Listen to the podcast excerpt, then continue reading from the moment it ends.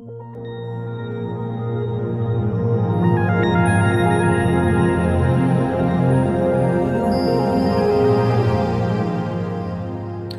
noite a todos. É, nós estamos iniciando hoje o estudo do capítulo 18.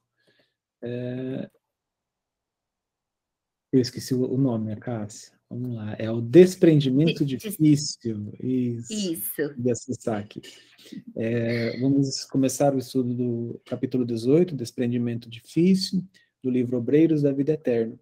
Lembrando que este estudo visa a gente extrair lições, aprendizados, é, discussões a respeito da mediunidade. Né? Isso quer dizer, para auxiliar nas câmaras né, de auxílio espiritual da nossa casa espírita e da, de, das demais casas espíritas, né, das pessoas que frequentam este grupo de estudo, né, a qual elas participam, e para as pessoas que estão ouvindo é, essa, esse nosso programa, essa nossa gravação, através do Spotify, através do, do YouTube.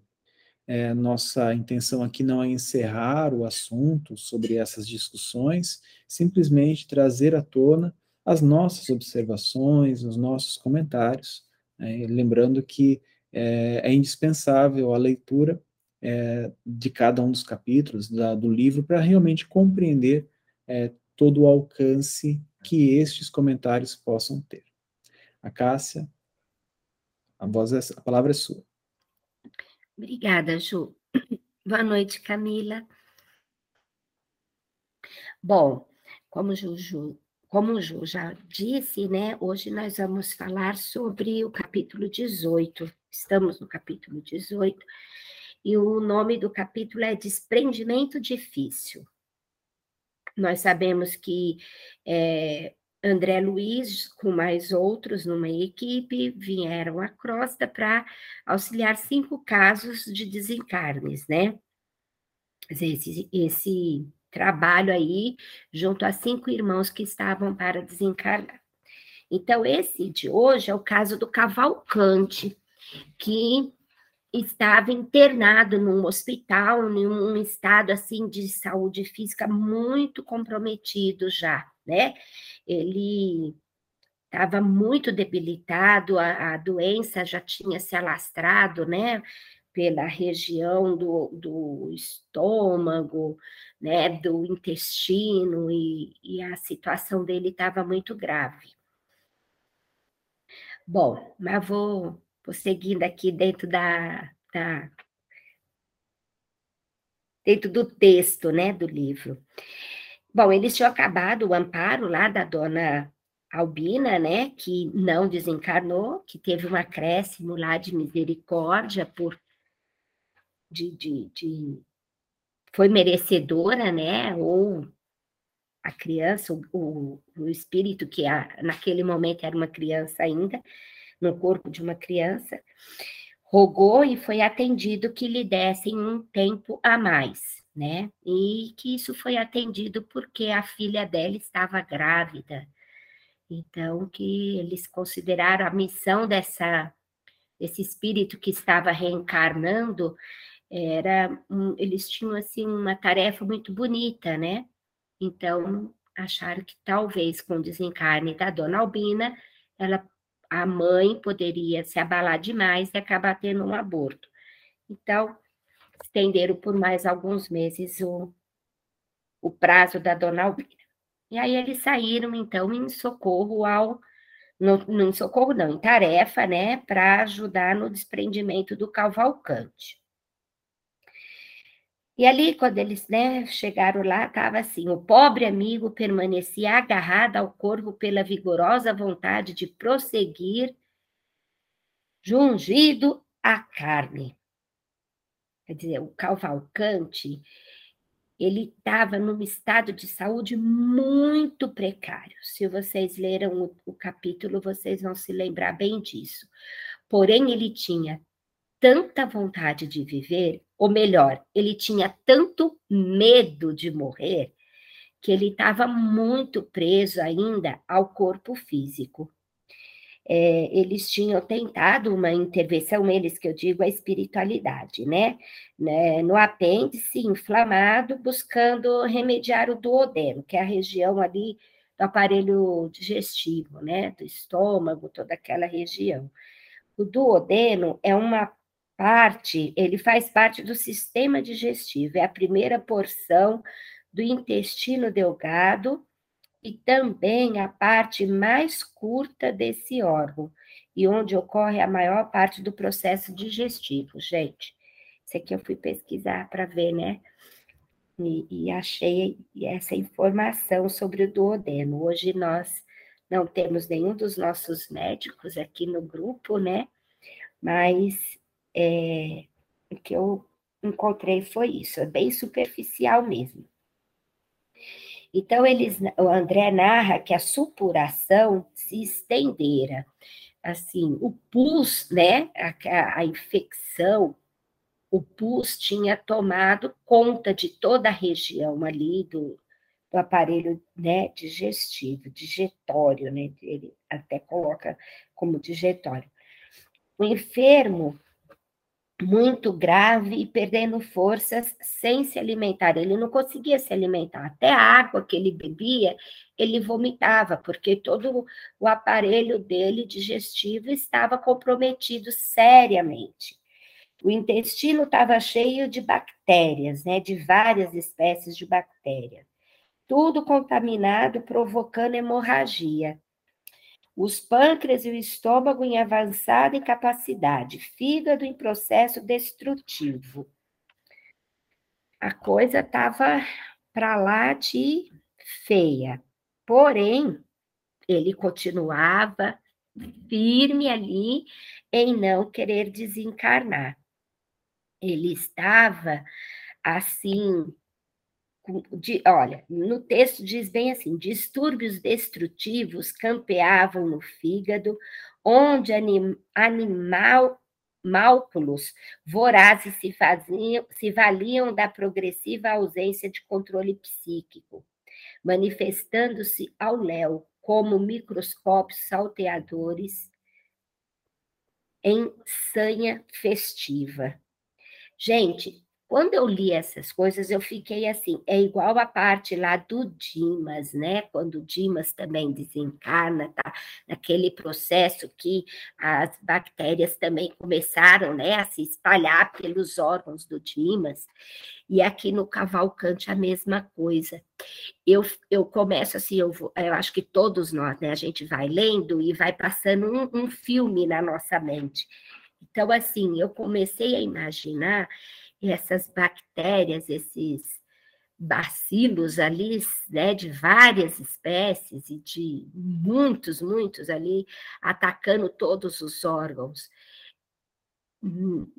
E André fala assim que é uma cena muito triste, né? Que é uma cena que, que repugna até. Pode falar, Ju. É, eu também destaquei essa parte, eu achei interessante, porque quando o André Luiz fala né, desses animáculos vorazes, é óbvio que ele está se referindo a esses bacilos, né, aos vírus e bactérias. É, porém, uma coisa que chama atenção é que ele fala onde esses animáculos é, se valiam da progressiva ausência de controle psíquico.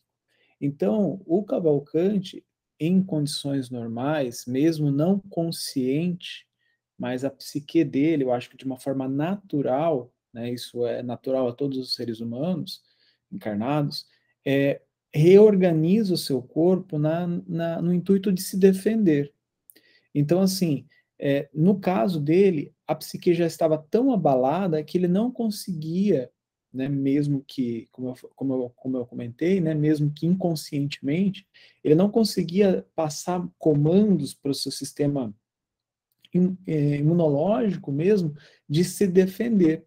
Né? O, o Décio Iandoli Júnior, que é um médico, palestrante espírita, ele fala muito sobre isso, sobre essa capacidade que nós temos de é, imantar as nossas células, né? ele, ele usa muito esse, esse termo, animáculos é, infinitesimais domesticados, que é um termo que ele cunhou extraindo dos livros do André Luiz. É, que é justamente essa programação que nós fazemos com a nossa saúde em dia, né? a saúde que eu digo aqui é a saúde espiritual, do corpo físico e psicológico. Então, um equilíbrio entre esses fatores é, humanos é, faz com que as nossas células de defesa, os nossos sistemas de defesa atuem de uma maneira ordenada, coordenada. E o que a gente percebe é que aqui no Cavalcante isso já não acontecia mais devido ao distúrbio dele, né? Como você falou muito bem, a proximidade da morte, o medo da morte, né? E a gente vai ver, né, aqui andando no capítulo, tem outras, outros fatores também que, que agregam a isso e pioraram o caso, né? Mas isso a gente comenta quando, quando chegar aqui no capítulo. É, tem sim, Ju. Mas aí, assim, então, essa desarmonia toda ali, ela era crescente, né? Porque ele estava mesmo à beira do desencarne.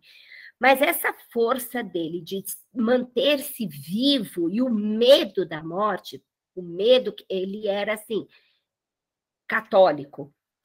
E ele tinha muito medo do que ele iria enfrentar no purgatório, né? De que se ele ficaria por muito tempo no purgatório. Então ele estava assim, apavorado, gente, coitadinho.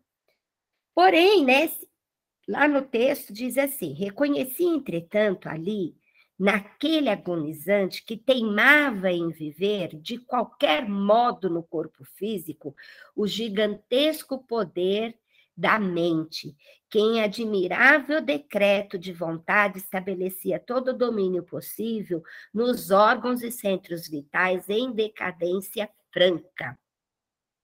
Os órgãos e os centros vitais já não tinham mais forças, já estavam assim esgotados. Porém, a mente dele, o poder da mente que nós todos temos, é tão poderoso, é tão forte, que ele conseguia se manter vivo. Ele não, ele nem sequer dormia, gente. Ele tinha medo até de dormir e desencarnar. Eles já estavam ali há quatro dias nos cuidados com Cavalcante, quando Jerônimo deliberou que fossem desatados os laços que o retinham. Falou: não, agora chega, né? Vamos desatar esses laços, porque não dá. O doente intuitivamente chamou o capelão, quer dizer, chamou um padre, porque, como ele era católico, né, praticante, ele pediu para chamar um padre porque ele queria se confessar, mas pelo que eu li, ele já tinha feito isso muitas vezes, né? Como o estado dele, do organismo dele, já estava assim em decomposição, pode-se dizer, né? Ele já tinha assim, ele exalava é, mau cheiro por conta da doença, do estado que ele estava. E o capelão, mesmo assim, foi lá, muito sem paciência, porque, pelo que eu entendi, já tinha ido várias vezes, já tinha escutado várias vezes as mesmas histórias, e Cavalcante, com muito medo, como se, se assim, se confessou, né? Porque era o que ele acreditava, é, pediu ajuda ao padre para que encontrasse, aí está a maior a maior questão de, de, dele se apegar tanto à vida que ele queria que encontrasse, que o padre buscasse, a, procurasse pela ex-esposa, pela esposa dele, né? Ele tinha sido abandonado pela mulher, a mulher tinha ido embora com outro homem, e, e ele percebendo que estava próximo de morrer, ele começou a, a sentir uma necessidade muito grande de vê-la, de pedir perdão a ela, por ele não ter sido compreensivo com as necessidades dela, né? E, e pediu para esse padre, né? E o padre, assim, muito impaciente, ouvia ele, tentava meio que Tipo, não, mas quem sabe você ainda vai viver, né? Não, tá tudo bem, daqui a pouco você melhora aí, né, coitado. E saindo do quarto, o padre já ficou até impaciente com ele quando ele perguntou: o senhor acha que eu vou ficar muito tempo né, no purgatório? Aí o padre já perde a paciência com ele, diz aonde que estava a fé dele e tal. E ele fica muito triste, muito chateado, porque ele era uma pessoa do bem. É, André narra que ele era uma pessoa que vivia para o bem, que ele acreditava não em um Cristo preso dentro de templos de pedra, né? Mas sim de um Cristo que se preocupava com o próximo, que, que fazia pelo próximo.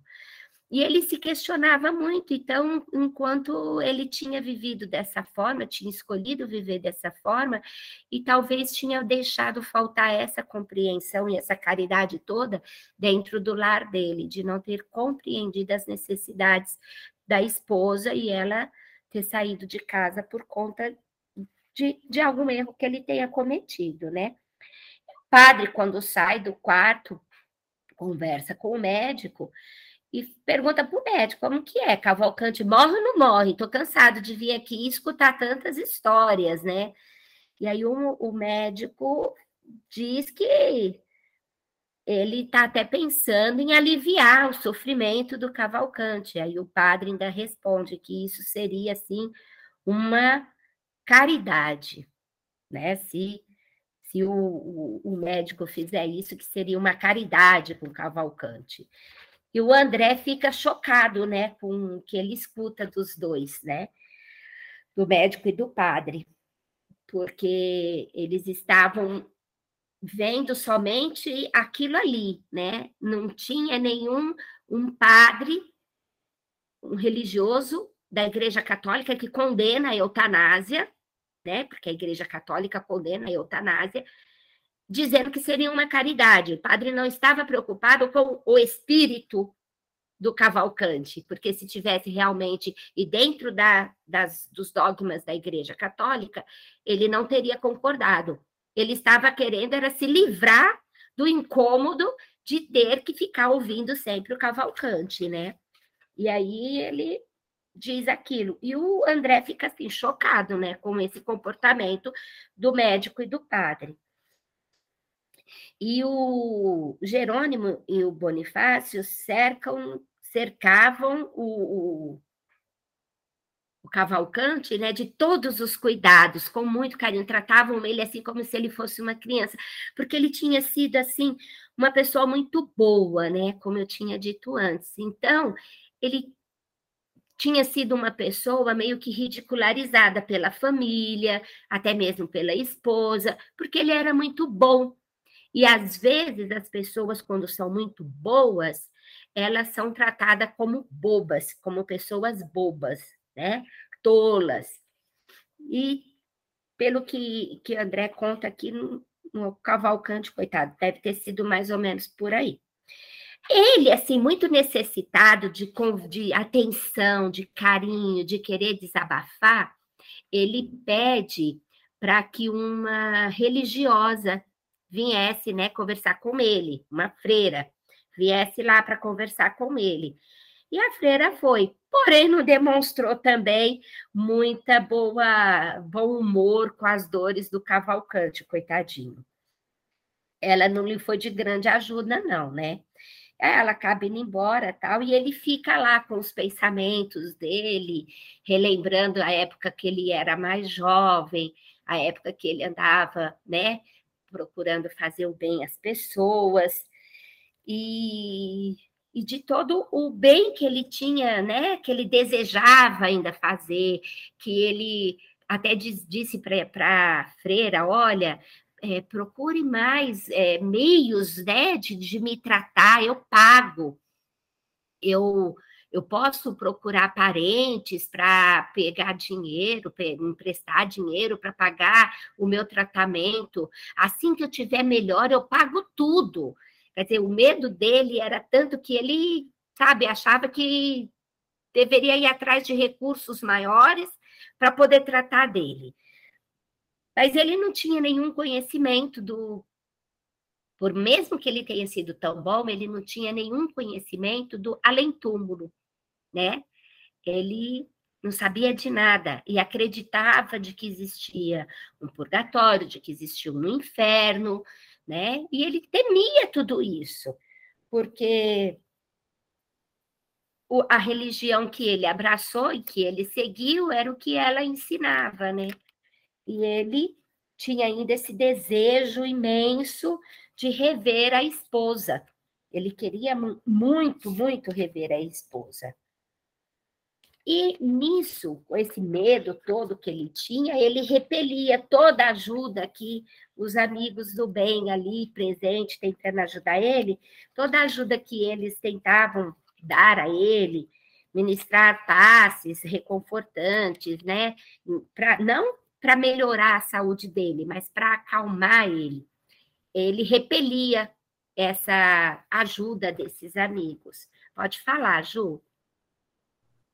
É interessante essa, esse comentário do André, né, sobre é, esses motivos do Cavalcante. Nós já comentamos várias vezes aqui nos livros anteriores, eu acredito que, se eu não estou enganado, até mesmo nesse livro.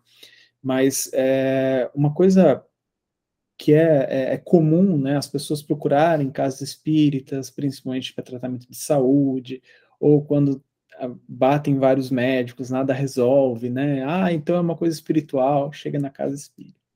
É, e muitas pessoas procuram também para auxiliar seus companheiros, companheiras, né, familiares, e muitas vezes uh, o que a gente acaba encontrando é este quadro. São pessoas que são muito religiosas, mas que elas são totalmente fechadas ao auxílio é, de qualquer corrente filosófica ou religiosa diferente. Né? Eu, eu, lembro de um caso nas câmaras em que uma, uma mulher solicitou, né, uma frequentadora da casa espírita, é, espírita, ela é muito espírita, ela e o marido, é, solicitou uma, um auxílio espiritual para a cunhada, né? E a cunhada é de uma religião diferente do espiritismo, mas muito é, ferrenha, assim, é muito fechada, só aquela religião que importa e até aquela coisa de os outros todos estão errados.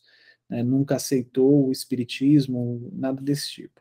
E solicitaram ajuda e a gente tentando ajudar, mas uma coisa que várias vezes foi mostrada na corrente pela espiritualidade, que eles só poderiam ir até um ponto. Né? O auxílio só estava chegando até um ponto. A partir daquele ponto em diante, ela repelia todo o auxílio. Isso, assim, mesmo os médiums, as pessoas participantes da corrente não sabiam de todo o histórico dessa assistida, né? é, percebiam isso. Então, é uma coisa que a gente tem que respeitar realmente. O Cavalcante aqui, é, ele proibia, né, ele, ele coibia o auxílio. Ah, o, o, o, o Jerônimo e, e, o Bonifácio poderiam intervir de uma maneira, né, usando seus recursos, eles tinham capacidade para isso, mas é o livre-arbítrio. É a escolha que este espírito fez é, para ser auxiliado. E é claro que a gente compreende que ele vai ser auxiliado, mas dentro das capacidades de compreensão dele. Então, eles não forçavam, né? mesmo é, Jerônimo estando ali junto com Bonifácio, aplicando passes, é, eu, acho que o principal aqui, mesmo que viesse um padre desencarnado, né, para tentar auxiliar ele, ele não aceitava. Ele já ele não iria aceitar. É por quê? Porque a visão dele era aquela coisa: existe a Terra aqui e desencarnou, né, morreu, você vai para o purgatório, como ele deixou bem claro, e não tem essa comunicação, não existe uh, espíritos andando na Terra. Né, é, é, isso seria como se fosse, né, a gente vai ver um pouco mais à frente, mas demônios ou espíritos ruins. Né, por quê? Porque a crença é que pessoas boas, elas estão lá no purgatório aguardando o julgamento, enquanto os que estão vagando aqui são aqueles seres que querem mal para a humanidade, querem mal para os outros, as outras pessoas. Então, isso é uma convicção dele que impossibilitava esse auxílio mais direto, um auxílio mais, é, é, mais é, é incisivo nos, nas questões dele. Né? Então, a gente vai perceber que que isso vai acontecer é, posteriormente mesmo ele bloqueando, como você falou muito bem, né, Cássia, é, nem dormir ele queria dormir, justamente para não ter esse problema. É, ele não tinha nenhum conhecimento do que poderia acontecer, além daquilo que a religião dele ensina, ensinou a ele, né? E, e daí eu achei muito legal um, trecho aqui que diz assim: a dor desenha a tela da lógica no fundo da consciência, com muito mais nitidez que a com compêndios que os compêndios do mundo. A morte próxima enchia aquela alma formosa de sublimes reflexões. Quer dizer, quando ele começou a pensar, a, a irmã, a religiosa foi embora e ele ficou lembrando toda a vida dele, tudo que ele tinha passado, a forma do como ele tinha é, se casado, ele era um religioso muito fervoroso, então ele queria se dedicar à religião dele, ele queria se dedicar à caridade, e ele começa a se questionar a respeito do casamento, né, das razões que levaram ele a se casar.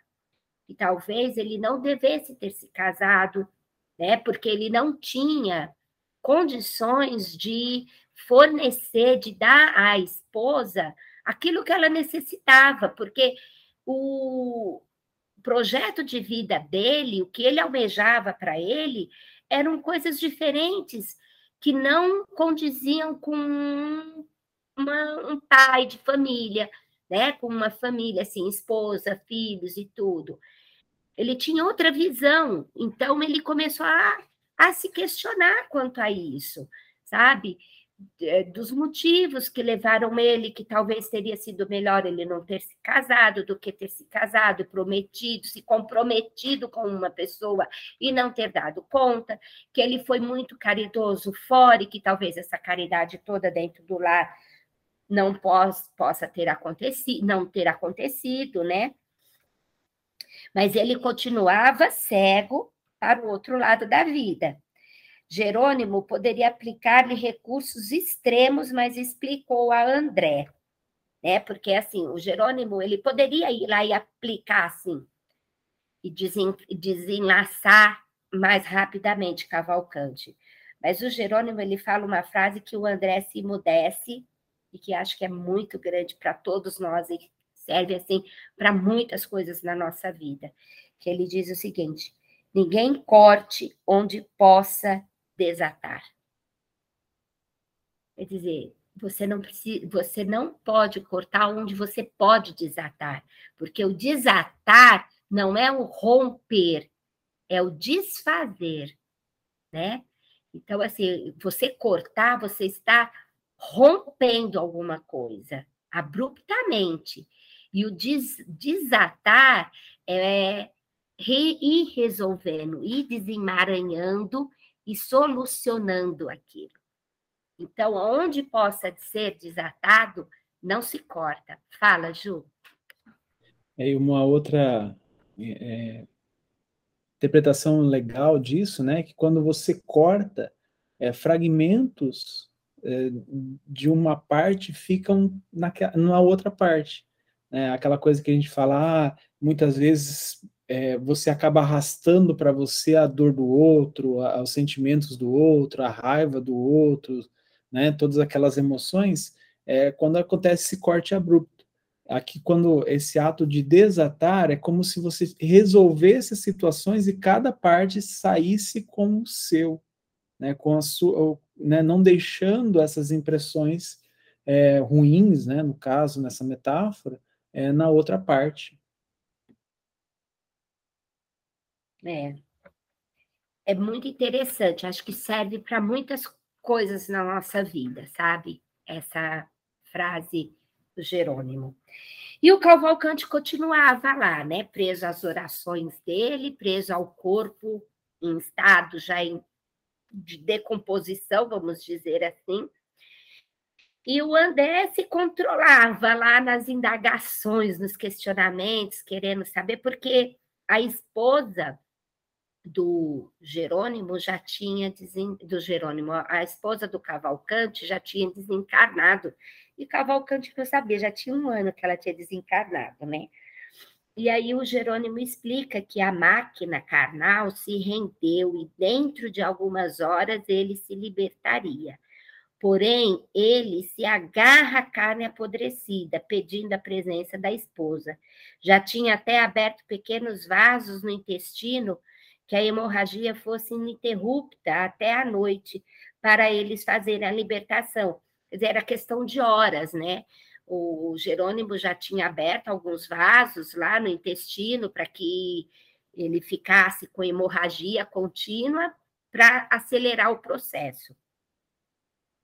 Aí o Jerônimo pede a Bonifácio que traga a esposa, né? Vai, acha a a desventurada ali, né, a moça, e traga ela, porque ele se prende ao corpo e ora para não morrer sem ver a esposa. Então, traz ela. E aí o André pergunta, né, mas a percepção espiritual de Cavalcante acontecerá? Verá a esposa? O André pergunta se ele iria também ver o quadro espiritual da enfermaria, que era um quadro assim horroroso, pavoroso, né? O André nem consegue se manter em muito equilíbrio ali, muito sereno diante daquele quadro que estava ali, que se vocês leram, vocês vão se lembrar. Tinha vários doentes, em alguns tinha um sufocando o outro, outro era sugando feridas né, abertas na perna, enfim, eram tudo credores ali. E aí o André até pergunta: vamos fazer aqui uma limpeza, né? Tentar retirar. E o Jerônimo fala: não adianta. Não adianta, porque a gente vai retirar e os próprios enfermos vão atrair eles de volta, porque existia ali entre eles o que? Uma simbiose. É aqueles casos graves que às vezes chegam às nossas casas pedindo ajuda, e a gente não pode afastar, de repente, o obsessor do encarnado, porque não tem condições de afastar. Existe uma simbiose, é uma troca de energia constante ali. O encarnado já está é, viciado, eu vou colocar assim, com a presença daquele espírito junto a ele, já se acostumou e é um, existe uma troca de energia constante. Então, é um trabalho muito lento, muito moroso, muito trabalhoso para conseguir chegar ao ponto de separar um espírito desse do encarnado, né? Porque é, é, é um comprometimento bem grave. E ali na enfermaria estava cheio de casos assim. E aí o, o Jerônimo diz para André que sim, que com a aproximação, né, da morte, o Cavalcante iria, era bem possível sim que ele visse esse quadro que estava ali. E ele ainda diz assim: naturalmente, qualquer espírito encarnado diante de um quadro desses poderia ser vítima da loucura e possivelmente atravessaria algumas poucas horas em franco desequilíbrio, dada a novidade do espetáculo. Quando a luz aparece em determinado plano, onde a criatura esteja apta para ver, tanto se enxerga o pântano como o céu. Questão de claridade e sintonia, simplesmente. Achei fantástico. Porque, assim, ele estava se aproximando da morte. Ele, por estar se aproximando da morte, a visão para o mundo espiritual dele iria se abrir e ele estaria vendo os quadros que ele estava alimentando. Se ele estivesse orando, pedindo a Deus para dar a ele forças para aceitar a morte do corpo, talvez ele fosse ver os amigos espirituais que estavam ali e não os vampiros que estavam junto àquelas, àqueles encarnados. Mas como o medo dele era tão grande, ele estava repelindo a, a companhia, a, a, a, interferência benéfica desses amigos, ele não tinha como ver os amigos mesmo, por causa da sintonia que ele estava fazendo. O medo estava paralisando ele. Então, ele ia ver os quadros infelizes. E foi o que aconteceu, né? Ele de, começou a ver o que estava acontecendo. Pode falar, Ju. É uma coisa interessante, né, Cássia? Assim, é, eu comparo muito com a, as nossas escolas mediúnicas, né? É, tudo bem que aqui a gente está falando de um caso, de um, de um, um, espírito encarnado que estava desencarnando, começam a, a liberar, né, a afrouxar os laços que o prendem e desenvolve essa mediunidade que é, ele não tinha, né? Isso ficou bem claro que ele não, não teve, durante a vida inteira dele, não, teve esses, esse, essa questão de visão mediúnica, de, de receber alguma coisa mediunicamente. Pelo menos não consciente e não relatado no livro. Mas eu comparo muito com as nossas escolas mediúnicas, né? Muitas pessoas procuram as casas espíritas né, é, simples e unicamente por causa da mediunidade. Né? Quando lá no atendimento fraterno, os nossos atendentes falam, né, para, ah, você precisa estudar na doutrina e tal, é, o curso que as pessoas querem fazer é a mediunidade. Ela não faz inscrição nos cursos básicos, ah, aprender o que é o espiritismo, né, saber, não, é a mediunidade.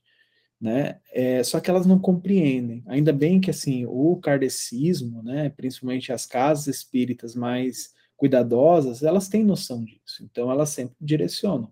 Olha, segue o caminho do estudo para você chegar lá na frente, no, no educação mediúnica, fica mais fácil para você compreender alguns quadros. Principalmente porque o educação mediúnica ele tende a é, proporcionar algumas visões, né? Começa a proporcionar essa interação junto com, com a espiritualidade. E em alguns casos, as pessoas não estão preparadas. Né? Então, assim, e, e, aí existem outras filosofias que é meio que permissivo. Ah, você chegou, começou a frequentar, você tem mediunidade, entra aqui na roda, vamos, vamos trabalhar. Né? E as pessoas não têm capacidade de compreender algumas coisas. Desequilibra, como o, o, o Jerônimo falou aqui, né? É, é, é atravessariam poucas horas, aqui no caso, ele, o, o Cavalcante atravessaria poucas horas de loucura, né, de desequilíbrio, porque ele já estava desencarnando. E quando é uma pessoa que, seus vinte e poucos anos, começa a frequentar uma dessas casas que a mediunidade não é levada tão a sério, e esse desequilíbrio se estende, né, por algumas semanas, alguns meses, fica em desespero, ah, não, você, quando, quando você começar a trabalhar, vai, tudo isso vai passar e muitas vezes não passa, justamente por falta de orientação, por falta desse preparo. Então, eu acho que eu estou batendo nessa tecla porque eu já comentei outras vezes, porque isso eu acho uma coisa muito importante, que a gente, como voluntário de casa espírita, tem que ter ciência e tem que conversar com as pessoas por isso. Quando eu falo que eu sou espírita ou algo desse tipo para alguma pessoa, a, a, algumas pessoas já chegam e falam assim: eu vejo espírito desde criança. Ah, é, que legal, que bacana, né? E aí tenta descobrir, mas é a pessoa, é, é, aquela coisa fantasiosa sobre o que é o espiritismo, sobre o que é ver o espírito. Às vezes a pessoa vê espíritos em condições boas, ah, é um vulto passando. E quando você entra na casa de um assistido, né, em desdobramento, mediunicamente, e, e o quadro apresentado não é um quadro agradável, como o Jerônimo coloca aqui, um pântano, na verdade. Então é complicado, por isso a gente tem que tomar muito cuidado com esses nossos é, frequentadores e propensos é, alunos do, do grupo mediúnico, né? É, mas é assim mesmo, o pessoal já quer chegar e trabalhar nas correntes. É bem assim.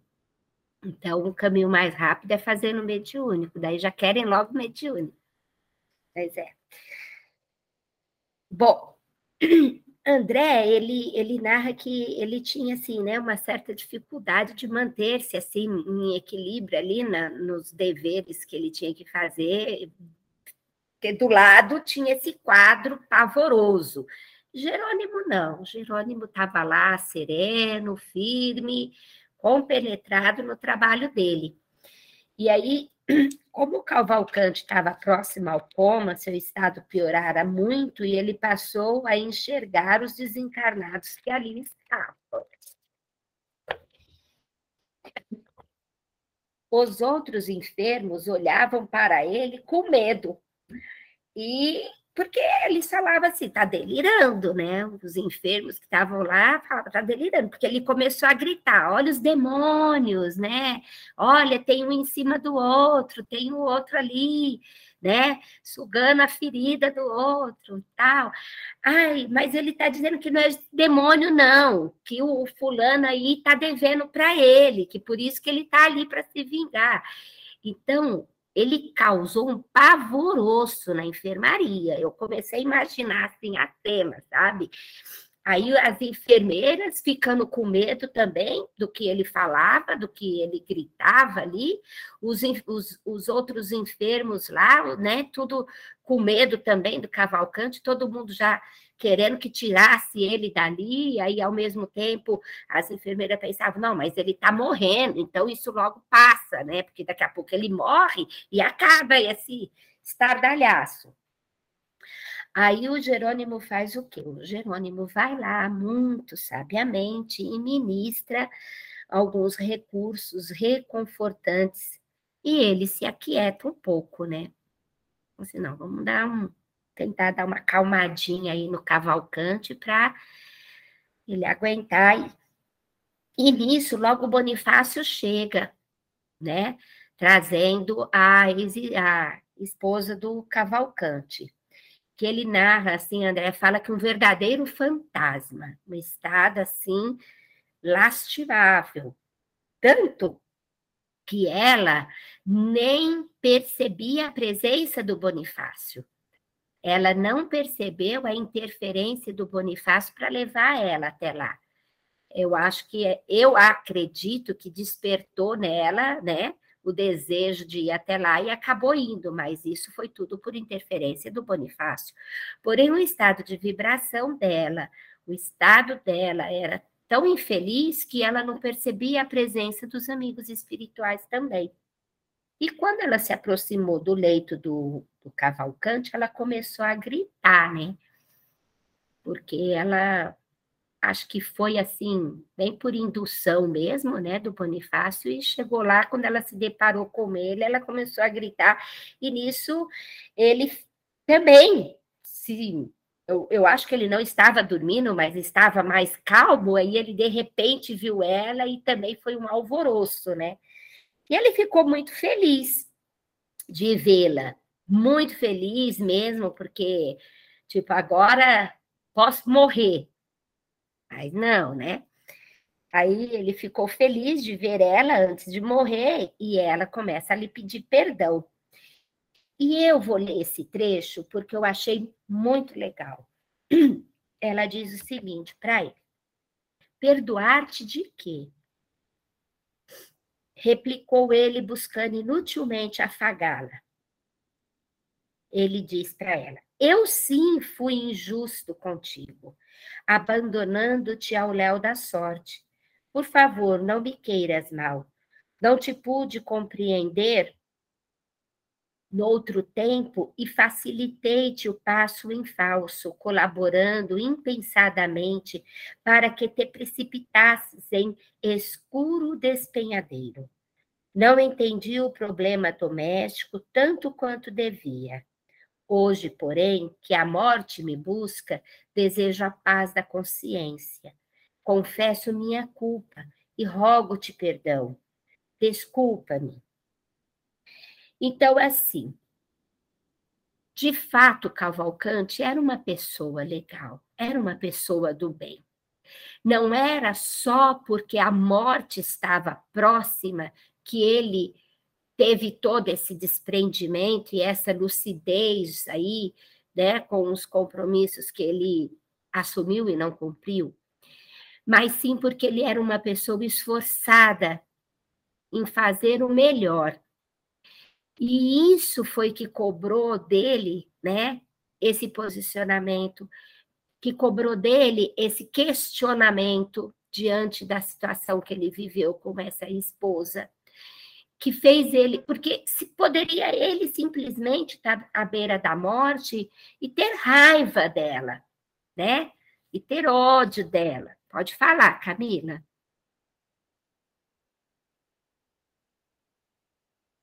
Desculpa, gente, meu celular tá ruim, ele tá fazendo as funções aqui sozinho.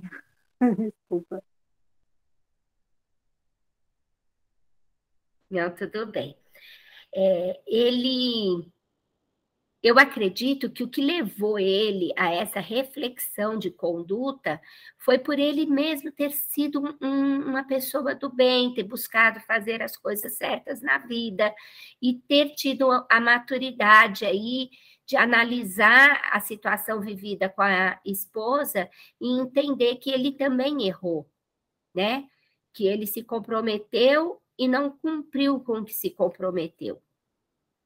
E, isso daí são poucos que conseguem, né? Ele foi traído e entendeu que ele errou também. É poucos, são poucos que conseguem isso. E aquele entendimento lhe fazia imenso bem. A mente dele se apaziguava. Ele pede perdão e diz que nada tinha contra ela pede perdão e diz que nada tinha contra ele que o tempo lhe ensinou a verdade, né? Ela morreu com sífilis, né? Deve ter, assim, sofrido horrores, né? Com o resultado do, da ação dela ali, né? Com o, o Cavalcante. Enfim, não se sabe bem certo o que aconteceu com ela, porém, o estado dela já denuncia que boa coisa não deve ter encontrado pelo caminho. E aí o Cavalcante, o médico se aproxima e o Cavalcante pede ao médico que ajudasse a mulher dele, porque ela estava doente também. Ele fala: olha o estado dela, ela precisa de ajuda. E aí ele pega e pergunta também por que, que tantos loucos tinham sido internados ali, né? E o médico achou que fosse delírio do Cavalcante. E que, que achou assim, ah, tá delirando porque tá próximo de morrer, né? E aí o Jerônimo pede que Bonifácio leve a moça embora, leve a, a esposa do Cavalcante embora. E, o, e ela não quer ir, ela se recusa a ir. E o Bonifácio tem que ser mais, usar de mais magnetismo ali, né? Uma força magnética para poder tirá-la dali. Ela sai, mas ela sai aos gritos, e isso desequilibra Cavalcante de novo, que começa a gritar pedindo para que ela não fosse, para que ela ficasse e tal. O médico vendo tudo aquilo, o que, que o médico deduz? Pirou de vez, né?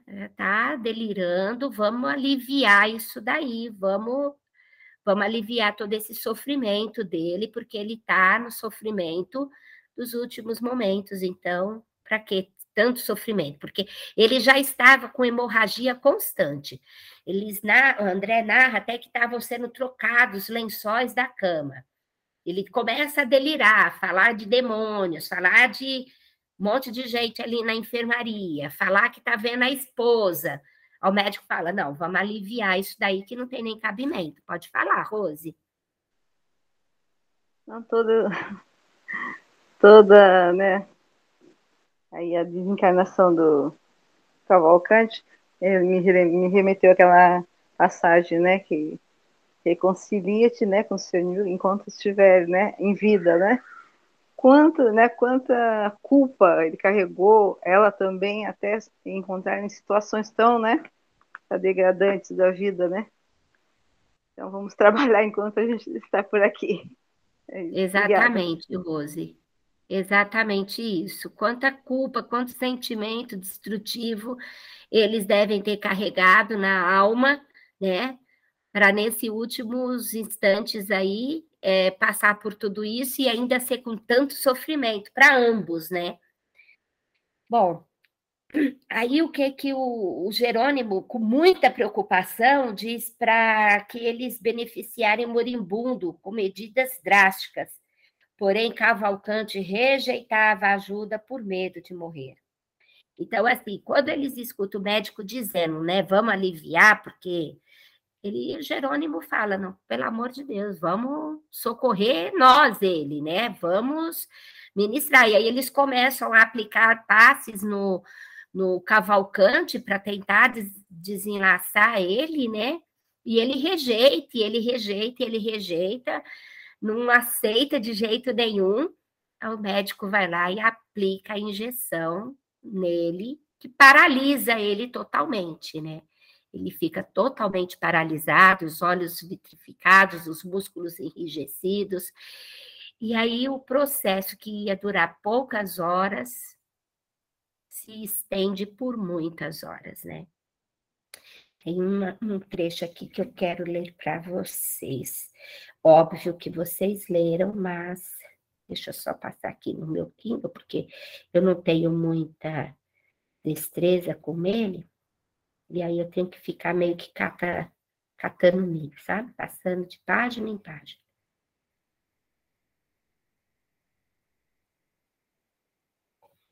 E o medo paralisava, coitadinho.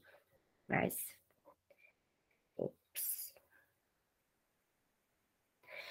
A carga fulminante da medicação de descanso, por atuar diretamente em todo o sistema nervoso, inter, interessa os centros do organismo perispiritual.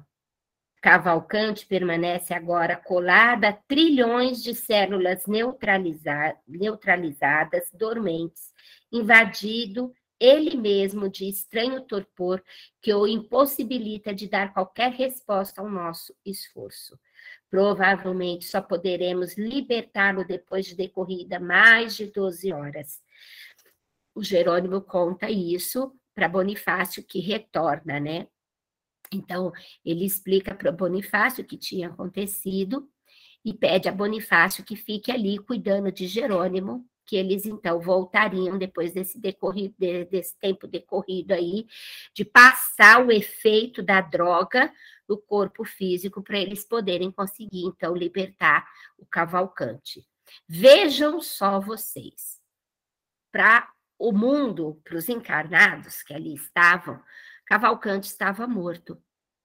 Porém, ele não estava. O corpo dele tinha paralisado todo, mas ele estava ainda preso àquele corpo. Era impossível de se desligar ele daquele corpo, mesmo o corpo naquele estado. Se eles tivessem deixado seguir o curso, em poucos momentos ele estaria liberto. Mas o médico, na sua infantilidade espiritual, vamos dizer assim, né? Que não na, na, na, mente dele, na compreensão dele, ele estava fazendo um bem, né? Ele resolveu adiantar o processo. Então eu fiquei pensando, gente, eu, eu quero ver se a gente finaliza, porque falta muito pouco para finalizar. Mas eu fiquei pensando a respeito de tantas pessoas que são a favor da eutanásia, que que inclusive fazem documentos para que seja feita a eutanásia, de muitas pessoas que vão para países porque tem uma doença que não tem cura ou porque está vivendo no estado vegetativo, e aí vão para outros países onde existe a eutanásia e paga pela eutanásia, né? Eu fiquei pensando nessas pessoas sabe? E dentro de tudo que eu já li, e não li muito a respeito disso, mas do pouco que eu li, é, esses, esses espíritos ficam presos a esse, esses corpos, eles não, não se libertam, quer dizer, o sofrimento deles se torna muito maior. É como um suicídio, onde a pessoa né, fica revivendo o momento da morte por muito tempo. É óbvio que cada caso é um caso. E aqui eu estou generalizando, tá? É óbvio que o Cavalcante era tão ignorante para o mundo pós-morte, porém ele teve uma conduta de vida tão exemplar que ele estava tendo todo esse amparo da espiritualidade. Né? Se ele não tivesse tido toda essa conduta, ele ia ficar preso a esse corpo por quanto tempo?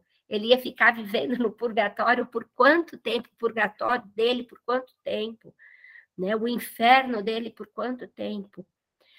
Então, assim, é muito do que das nossas verdades, a verdade que a gente abraça para a nossa vida.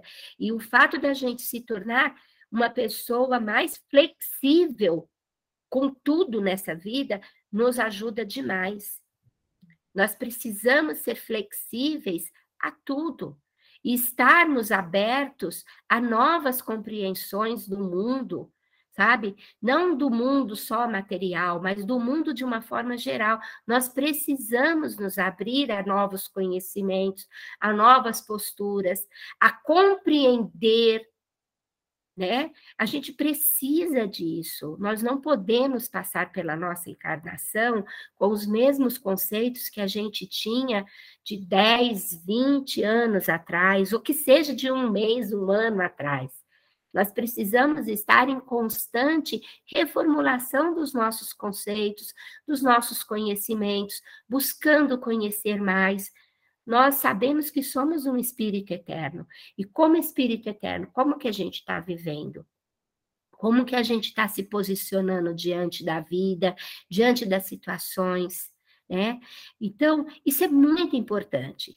Esse desencarne, esse desenlace aí, desprendimento difícil, como é o nome do, do, do capítulo, tem, traz para nós muita reflexão a respeito das nossas crenças, daquilo que a gente está alimentando na alma, né? Porque às vezes a gente diz assim: não, eu acredito na vida após a morte. Ah, mas Deus me livre de morrer, né? Então, assim, o que, que a gente está alimentando? Quais são as nossas verdadeiras crenças? Isso é uma questão que a gente deve pensar bastante. Então é isso. Jerônimo deixa Cavalcante aos cuidados de Bonifácio. Passado 20 horas, eles retornam lá, porque só após 20 horas eles conseguiram desenlaçar Cavalcante daquele corpo que estava apodrecendo em vida e levá-lo para o asilo de Fabiano, mas ele vai ainda sonolento, é, apático, desmemoriado e ainda precisando de muitos cuidados. E assim terminou o nosso capítulo. Fica para mim a lição que eu acabei de dizer para vocês, da gente procurar rever sempre quais as crenças que a gente tem alimentado e se essas crenças são limitantes. Porque crenças limitantes, elas nos paralisam. E nós não podemos ser assim. Né? Nós não podemos estar paralisados, acreditar somente na doutrina espírita e dizer que ela vai salvar a gente. Não. Não existe religião que nos salva. Não existe. Que nos dá, de, digamos, vamos pegar aí esse termo, né, de salvação, que não é isso também, mas que seja, é, é a nossa conduta, é a forma como a gente age, é a forma como a gente interage no mundo, com as pessoas, com as situações, e a vida está nos chamando o tempo todo a crescer, a aprender, né? Então, que a gente, de fato, aí não seja, assim, um cavalcante tão fechado e não querer, né, ver o mundo além, mas ele estava dentro da verdade dele, gente, e ele acreditava demais em tudo aquilo. E ele era um ser do bem. Então, veja só, mesmo a gente sendo do bem, a gente pode estar paralisado, né? Então, como diz a música lá do Chico César, né? Deus me proteja de mim e da maldade de gente boa, da bondade da pessoa ruim. Então é isso, que a gente consiga se proteger da gente mesmo e crescer sempre. Obrigada, viu, por emprestarem os seus ouvidos e o tempo.